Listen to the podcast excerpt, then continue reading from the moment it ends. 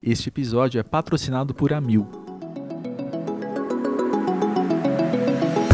Olá, seja muito bem-vindo ao Falação, o podcast da Aberge, a Associação Brasileira de Comunicação Empresarial. Em mais um episódio da série Desafios, o podcast visita hoje o tema da comunicação para os serviços de saúde durante a pandemia. Nossa convidada é Rani Alonso, diretora de comunicação corporativa no United Health Group Brasil. Rani, seja muito bem-vinda ao Falação. É com muita alegria que te recebemos aqui hoje. André recíproco. Para mim é uma felicidade estar com um grupo que eu escuto semanalmente e de uma instituição que faz parte da minha vida.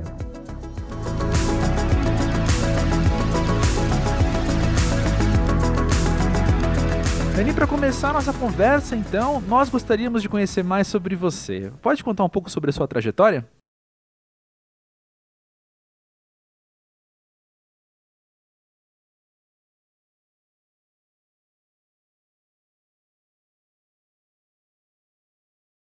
Sim, André, minha trajetória profissional ela está inteira dentro da comunicação empresarial, né?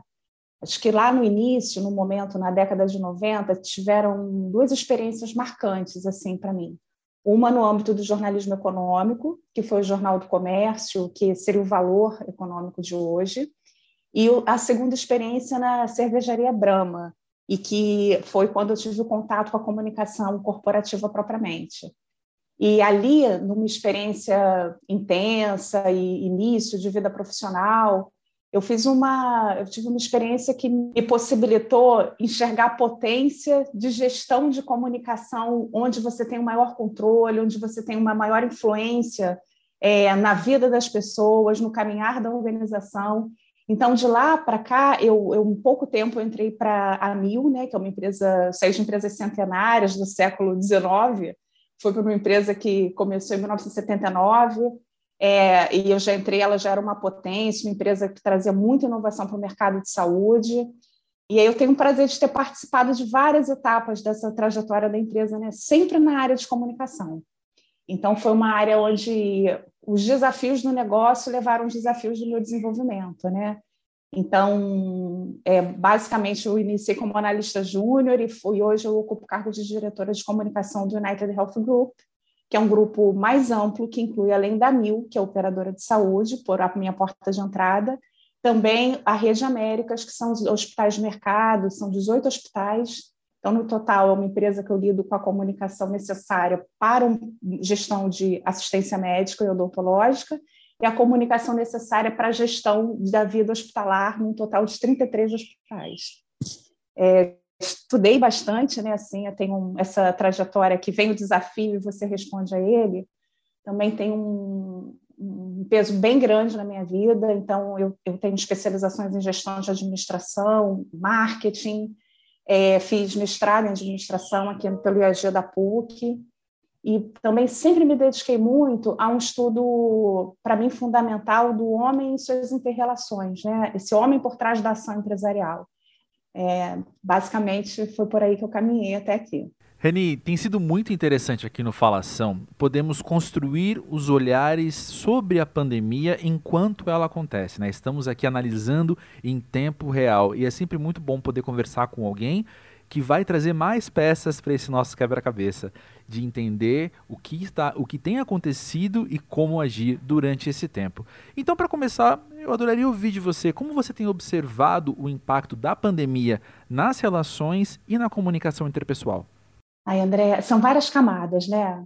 É, e, e, de fato, é uma coisa que a gente vem aprendendo no desenrolar dela, né? E hoje eu, eu enxergo essas que as interrelações dentro da organização estão diretamente vinculadas a essas camadas, né? Acho que a primeira que eu destacaria é essa relação de você com você próprio, né? Os tempos exigem muita resiliência, exige que a gente exercite essa, essa resiliência, esse olhar de esperança, porque o fato é que tem dias que a gente está mais é, forte, tem dias que a gente está menos forte. Então, essa camada mesmo né, da gente, de autoconhecimento, de nós conosco mesmo, ela, é, ela, é, ela emerge, né, ela aparece ali nas relações do dia a dia. A segunda, que também ficou, ficou bem clara por, pelo fato da gente estar trabalhando em casa, é, são essas relações familiares, né? O seu núcleo primeiro, seus filhos, seus pais, seu companheiro, ou as pessoas que fazem parte dessa sua vida diária, cotidiana, né? Eu acrescentaria uma terceira camada, que são as relações que a gente mantém nesse período das nossas escolhas, né? Quem é importante que, de qualquer maneira, continue do nosso lado, né? Então, são os amigos que a gente continua cultivando, os novos amigos, os aqueles que a gente recorre quando precisa, aqueles com quem a gente costumou viver e dividir alegrias. Então, essa, quem está conseguindo cultivar essas relações também acho que está encontrando mais equilíbrio e isso vai se refletir na organização. Né? E o, e o quarto layer, que está dentro da vida da organização propriamente, é, são as interações com todos os públicos, né? que a gente, que a empresa é, adotou como missão, como propósito e contratualizou, né?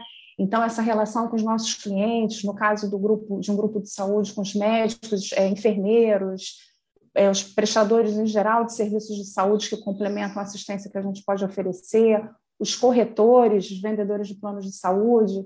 Então esse esse essa dinâmica toda ela vem à tona e junto dentro de uma de um ambiente digital, né? Então é, acho que as relações elas ficaram, de modo geral, mais cuidadosas, né, mais empáticas, mais verdadeiras.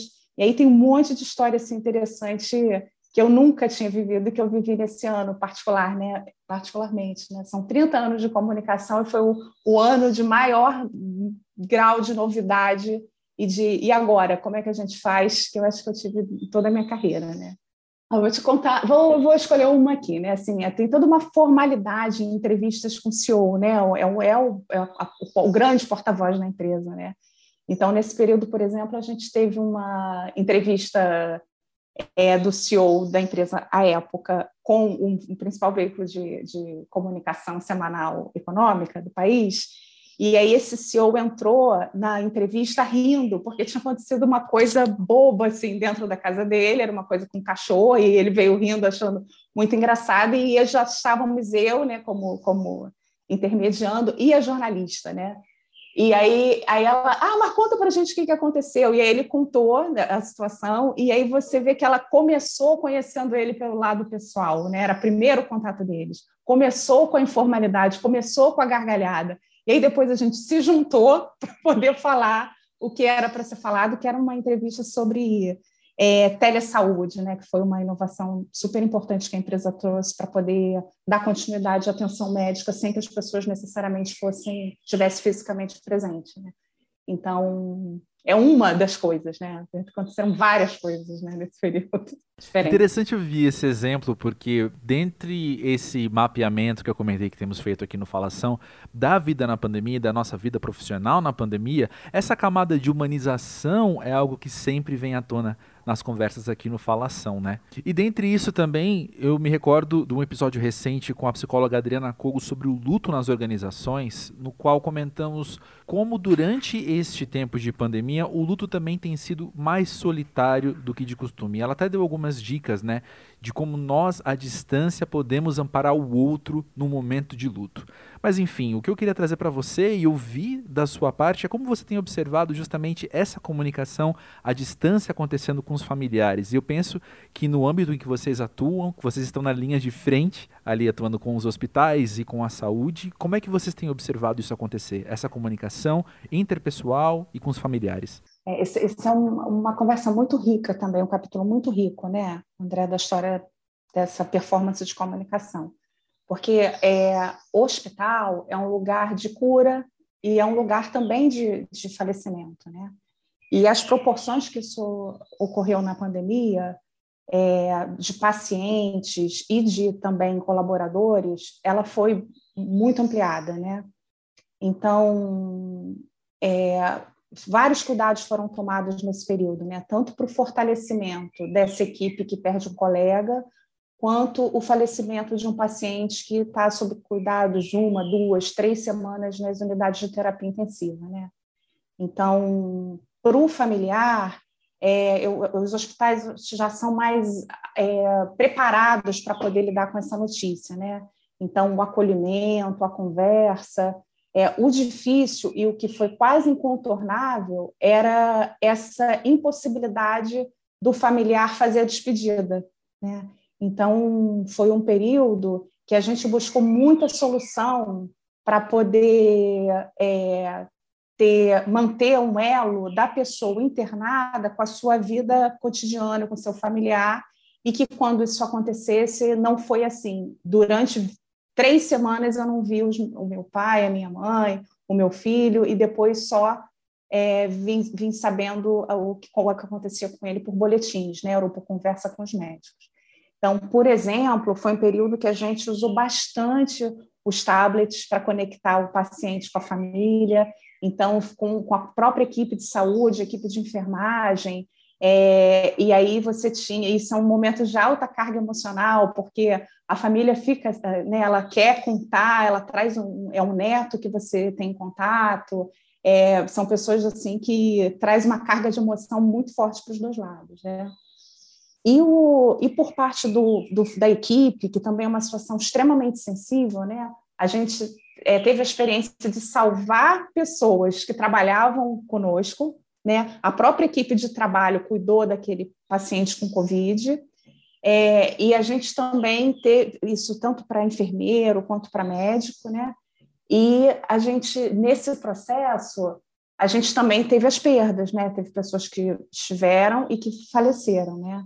Então, nessa hora, a comunicação da empresa, a gente é, foi muito. Isso foi bem lá no começo, que a gente já reorganizou, lá em março de 2020, essa forma de acolhimento, né? Então, tem um trabalho muito maduro aí de capital humano e, de, e das áreas clínicas que acompanham esse paciente, de nesse momento de falecimento, você ter o contato com a família, de ter uma, uma, uma comunicação formal do, da, do presidente e dessas a, das, dos CEOs, é, falando da importância dele, da missão que ele cumpriu, do respeito que os colegas tinham, e área de saúde, como, como algumas outras áreas que trabalham em momentos é, críticos, né, elas, elas ganharam merecidamente um reconhecimento muito grande, né, porque foi mais do que o seu tempo, a sua atenção, o seu coração, né, em alguns casos foi a vida das pessoas. Né. Então, é, a gente lá particularmente teve uma extensão de benefícios, teve uma comunicação, tem uma comunicação muito pessoal com essas famílias, é um, uma, uma orientação de coisas que a gente não às vezes não tem cuidado no dia a dia, né, de, dos benefícios que a empresa oferece específicos para esse momento. Então, tem um, um, colocar uma pessoa à disposição para esclarecer, para agilizar. Então, são cuidados de atenção e de cobertura mesmo social que foram é, bastante amadurecidos também nesse período. Pois é, isso é algo que eu gostaria muito de conversar com você, porque tem sido frequente também, aqui no Falação, recebermos profissionais que contam sobre como foi para eles lidarem com o impacto da pandemia em seus colaboradores, também em um âmbito pessoal, em um âmbito emocional, sentimental. Uhum. E eu imagino que para os profissionais da saúde, então, em suas diversas frentes que compõem a saúde, esse impacto também foi talvez ainda mais forte, não é? É, foi sim. E é, né? Porque entre uma coisa e outra, entre o tratamento médico é, e a alta, ou entre o tratamento médico e, e o falecimento, você tem toda uma rede de cuidados com esses profissionais, né, André? Então, a gente tem uma, uma preocupação muito grande, né? E, foi, e é uma preocupação que veio de dentro para fora da organização com a saúde mental, né? Então, como manter as pessoas ali não só firmes, né, porque elas estavam passando, mas engajadas, é, seguras, né? São vários aspectos que vão trazer essa tranquilidade, né? Quando a gente fala de segurança, a gente está falando de coisas básicas que tem que estar tá ali à mão, como os equipamentos de proteção individual, os processos dentro de um hospital que separa fluxos, é, todo um cuidado de higienização, que já é muito forte né, nas unidades hospitalares. Então, tem, tem essa, essa camada. Tem uma outra camada que é dessas situações que, que acometem, que vem da nossa necessidade familiar, né? Então, se você tem, por exemplo, um distanciamento é, dentro de alguns municípios onde a gente tem um hospital, onde é, foi reduzido o número de é, veículos públicos né, pra, de mobilidade propriamente, em alguns só os profissionais de saúde, algumas outras categorias poderiam se deslocar. Então, você tem todo um trabalho também de suporte para que essas pessoas possam chegar e sair do trabalho, chegar e sair dos seus plantões, né? Então, vai desde comunicado que confirma que ela trabalha em saúde até fretamento de ônibus, é, carona solidária. Então, tem todo um, um conjunto de, de, de, de, apoio que também dá uma tranquilidade, porque você imagina, eu preciso chegar num lugar e não sei como, né? Ou eu preciso deixar um filho para ir trabalhar porque ele não está estudando. Então, também o auxílio creche foi bastante usado nesse período. Então, é também alguma coisa que cuida e protege, é uma, é uma, é uma a sua tranquilidade para poder fazer o seu trabalho, né? E, e, e, o terceiro nível, André, que eu destaco muito, são os espaços e serviços especializados para ajuda psicológica mesmo, né? Então, foi um período de, de bastante utilização, de, a gente tem, por exemplo, o programa de apoio ao colaborador, onde você tem algumas assistências, né? assistência legal, assistência é, financeira, assistência psicológica. Assistência psicológica vindo num ritmo, né? Que aí dobrou no período da pandemia. Né? Então, e é muito individual, porque você são atendimentos 24 horas, é, totalmente é, protegido por sigilo, né? como deve ser uma outra empresa que opera, inclusive, e aí as pessoas podem é, fazer o seus, seu uso de ajuda profissional quando necessário. E aí o que foi mais bacana é que, em paralelo, a empresa fortaleceu também os serviços de saúde mental, né, para os seus beneficiários, que nós, como é, pessoas que têm o plano da própria empresa, podem usar. Né? Então, também se usa muito a telesaúde com serviços de psicologia e de psiquiatria, a gente teve um aumento assim, bem considerável é, de utilização e, e, sessões com a liderança, né, André? Tem um, um aspecto que, é, que eu destaco muito porque eu aprendi com ele, que a, a saúde mental ela passa por, por três pontos muito sérios, né, muito importantes. O primeiro é o, é você, o enfrentamento do estigma, né? É você não ter vergonha, você de pedir ajuda, de você entender que você precisa dessa ajuda e você ajudar um colega quando você observa que ele precisa de ajuda, né? E muitas vezes é um familiar, é uma pessoa que está do lado que, que diz assim, ó, você não está, tá, tá, tá, que você passou assim de um comportamento que as pessoas estão acostumadas a ver, né? Então isso também é uma, uma é um, é um ponto muito sério e como é uma empresa de muitos médicos, o que a gente observa é que você não tem vergonha nenhuma de dizer que não vai a um lugar porque está com uma dor na coluna, ou tomar um remédio antes de, de, de diário para manter suas atividades, não tem vergonha nenhuma. E aí você diz, não, que eu estou com uma dor coluna aqui, eu estou tomando remédio para minha pressão, mas na hora de você tratar porque é uma crise de ansiedade ou uma irregularidade é, no, no seu humor, e aí você, isso você já não quer admitir ou não tem uma vergonha social, e, e, né? Então, assim, estigma é uma primeira, um primeiro ponto de atenção que a gente tem muito grande. E o segundo é estimular muito esse diagnóstico precoce, né? O, que as estatísticas têm mostrado para a gente que entre os primeiros sintomas e o momento que a pessoa tem o diagnóstico de uma doença mental, chega a sete anos. Se fosse qualquer outra doença, teria levado a pessoa em muitos casos, né? E ali você tem uma vida que não é a sua melhor vida para ser vivida, simplesmente porque você não teve uma identificação correta do que você estava passando e não recebeu a ajuda necessária, né? E o terceiro são os tratamentos mesmo. Ainda tem é, é, existe uma variação enorme do que, que é considerado é, as, as, doenças mentais, né? Elas vão de, é, de ansiedade a casos mais é, é, complexos e que precisam de, uma, de, um acompanhamento mais regular, com psicoterápicos e, e, e, psiquiatria. E entre uma coisa e outra tem, tem né, um monte de variação. Então, são três é, frentes de comunicação, e isso gerou muita comunicação da empresa, desses serviços que estão disponíveis, né? e que a gente precisa estar sempre aí atento, porque a gente só está começando. Vamos falar mais sobre isso? Eu adoraria ouvir como é que tem sido, então, comunicar a relevância desses programas de saúde mental. É, a gente foi, assim, quando a gente foi para dentro, a gente fez um trabalho de liderança muito forte, né, André? A gente é, ficou bem em cima dos gestores. Essas conversas é, dentro do nosso próprio grupo, é, de você, de fato, ter um olhar atento para como está o humor das pessoas, né? Buscar fazer reuniões de câmera aberta, identificar quando não é a voz da pessoa, entender como está a rotina dela.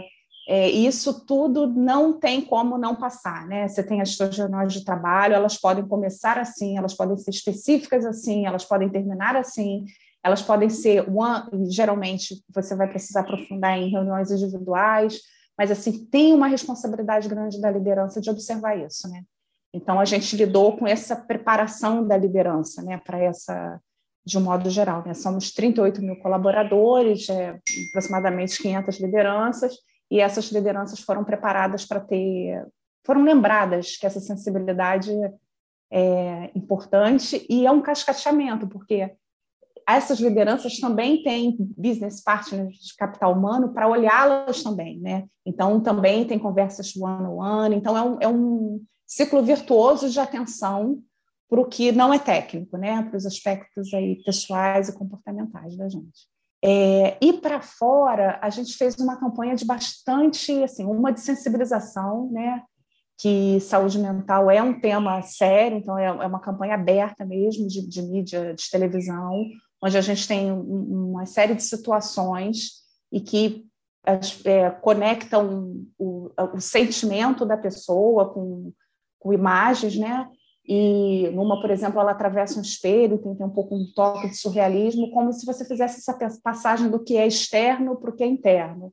E o que você está sentindo ali é valorizado e é algo que você precisa de ajuda, vá buscar. Né? E ao buscar, no caso do, do, do da Mil, a gente está aponta o canal onde ela busca, que aí é um programa de saúde mental mesmo, né? formado por, integrado por psicólogos, psicoterape, psicoterapeutas, psiquiatras, enfermeiros, e também a opção de telesaúde, né? de você ligar para o número onde você pode é, ter, um, ter as informações e as orientações adequadas. Né? Então, dos, nos nossos números, o que é bacana também para compartilhar com vocês é que hoje cerca de 90% dos casos atendidos eles foram até avaliados como leves ou moderados, né? Então, o que a pessoa precisava ali naquela, naquela, naquele momento era acolhimento e orientação psicológica focal. Então, um volume muito grande de pessoas é, é, estava dentro dessa esfera. Né? E outros 10% precisavam ir além. Né? Então, aí tem um encaminhamento maior dentro da nossa rede mesmo, próprio da rede credenciada. E esse período, André, tem um número interessante aqui também, que entre abril de 2020 né, e abril de 2021, a gente teve um aumento de 88% de consultas eletivas para especialidades de psicologia e psiquiatria pela telesaúde. Então, é um serviço de que alerta, é um serviço que é importante, é um serviço que tem um peso médico e social muito relevante, e aí a gente precisa, é, a comunicação precisa ajudar que isso chegue da maneira correta né, para as pessoas. É verdade. Rani, agora há pouco você comentou sobre o uso de tablets e eu fiquei curioso para ouvir mais sobre o uso de novas tecnologias na comunicação durante esse período. Como tem sido para vocês? Bom, isso tem sido uma fonte de muita, de muita inovação na empresa, sabe? Eu vou, vou falar de tecnologia, não de, de devices, mas tecnologia de modo geral, né? Que eu acho que é importante, porque tem soluções que você dá, que dá para um hospital pequenininho, é, que tem menos recurso, né? E um hospital maior, né, dos grandes centros, que tem todos os recursos, né? Bom, tablet tem até apelido, telefone que é, que é Roberto Carlos, por exemplo, que as pessoas falam com a sua família, que é uma brincadeira que os, que os enfermeiros e os médicos fazem. Então, esse, o uso de tablet ele foi ele rendeu, ele rende interações, né? Como eu comentei, muito bacanas e, e histórias também muito bacanas, né? A gente tem essa sensibilidade, na, a gente tem um grupo de comunicação muito maduro na empresa, são 19 pessoas e seis delas são dedicadas à imprensa, né? Então, essas histórias que você mostra que o uso de alguns devices ou tecnologias mais simples, é, o impacto que isso pode ter na, na, na qualidade ali do, do, na experiência do paciente, é, é feito com muito cuidado, né? Então a gente identifica essas histórias, conversa com as equipes, com a equipe própria, com o, próprio, com o paciente, conta isso para uma produtora. Geralmente a TV ela se presta mais a isso, né? Então a gente tem um, bom relacionamento com todas as emissoras aí do país. E aí essa produtora, geralmente, são histórias que são muito bacanas para até abrir e fechar jornal. Isso para a gente também foi uma experiência de comunicador muito boa. A gente tem muitas histórias que levantaram moral mesmo do daquela edição inteira que foi bem grave, e aí no final tem uma história de ou para abrir, ou em datas como Dia das Mães, Dia dos Pais. A gente tem muitos momentos assim. Então, essa interação, a gente tem, por exemplo, uma história que foi muito bacana, foi de uma mãe que teve um, um bebê, e, só que a mãe estava com Covid, então a mãe foi para uma UTI materno e o bebê foi para uma UTI infantil, né? Para ter os seus recursos, e a mãe chegou a ter o procedimento de intubação, então ela ficou realmente fora do, do, da, do, do ar aí por um período. E na, no retorno dela e no processo todo de recuperação, ela passou a ver, a grande ansiedade dela era ver a filha, que ela conheceu pelo tablet, e aí ela fazia interação com, com a filhinha dela, com a ajuda das enfermeiras de um lado e de outro. Eram dois hospitais do nosso grupo. E aí você vê assim, é uma, é uma, é uma proximidade e um, um, um acolhimento para a situação daquele indivíduo que foi só possível por causa da tecnologia. Né? Então ela tem um peso enorme. E na outra ponta, André, eu estava falando das tecnologias como forma de fazer, né? tem muita coisa que a área de saúde ou ela criou ou ela, ou ela trouxe é de outro país, mas coisas como assim a cortina do abraço é uma tecnologia muito boba que pode ser feita com uma cortina plástica de um banheiro que você coloca ela num box de UTI e você permite que a pessoa abrace com, com sem chance de contágio, né, a outra pessoa do outro lado, né? Então isso foi uma uma uma tecnologia muito simples que também pro, pro, proporcionou bastante é, afeto que ele se realizasse dentro das limitações e, e, segurança do paciente. Uma outra que eu vou destacar que a gente teve bastante visibilidade foi o uso de crachá com o rostinho do enfermeiro, porque o paciente ficava semanas com a gente e só conhecia os olhos, né? O, pela toda a proteção, né? É, face shield, máscara, é, todos os materiais de proteção, até macacão, né, para o resto do corpo. E aí a gente adotou um, um crachá, um big crachá, com ele dando um sorrisão. Então aí eu via, por exemplo, o André inteiro, né, viu o André inteiro, o rosto do André, né, o sorriso do André. Então foram várias tecnologias assim, simples modos de fazer que a gente foi adotando para minimizar e, e humanizar esse momento aí de, de superação que os nossos pacientes tiveram. Pois é, que legal. E Rani, sabemos que toda crise traz consigo também aprendizados. E eu adoraria ouvir de você, então, alguns aprendizados que esse período tem te trazido. Ai, André, eu acho que o acho, acho que o maior deles é de você ter uma relação orgânica com o momento que você está vivendo, né? De fato, eu acho que as organizações, na forma que elas estão interagindo para dentro e para fora, elas precisaram levantar, levar muito em conta o todo, né? Precisaram ser muito empáticas, precisaram entender muito pelo que está, pelo que o, o interlocutor está passando, precisando e buscar soluções para isso, né? Então isso desde uma maneira que as áreas interagem para endereçar alguma questão específica nova, né? É, e acho que a empresa, a, a, em particular o United Health Group, ele alavancou muito essa questão de é, você endereçar diariamente em comitês de soluções multidisciplinares, soluções que eram necessárias para aquele momento e baseados em dados que tinham que ser apresentados naquele momento, né?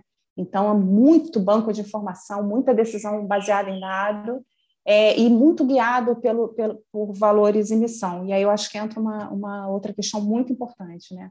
Não era o que a empresa carregava, que ela já carregava ou que ela precisou trazer como direcionador de decisão, acho que nunca foi tão forte, né?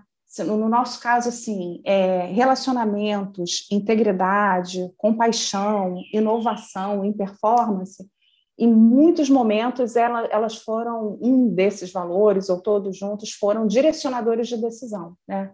Porque elas foram tomadas numa intensidade diária, numa abrangência muito grande, né?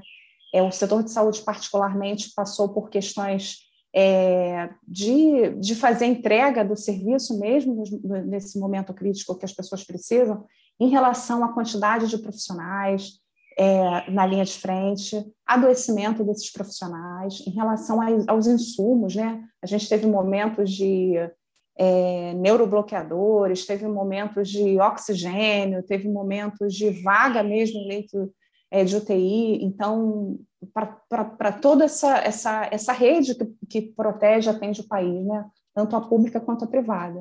Então, acho que direção dessa pandemia, e você se vê de maneira orgânica, eu digo, você se vê dentro da organização, fora da organização, né? A gente também foi um momento de muita parceria com o setor público. É, alguns hospitais nossos, três especificamente, foram cedidos para os municípios, né?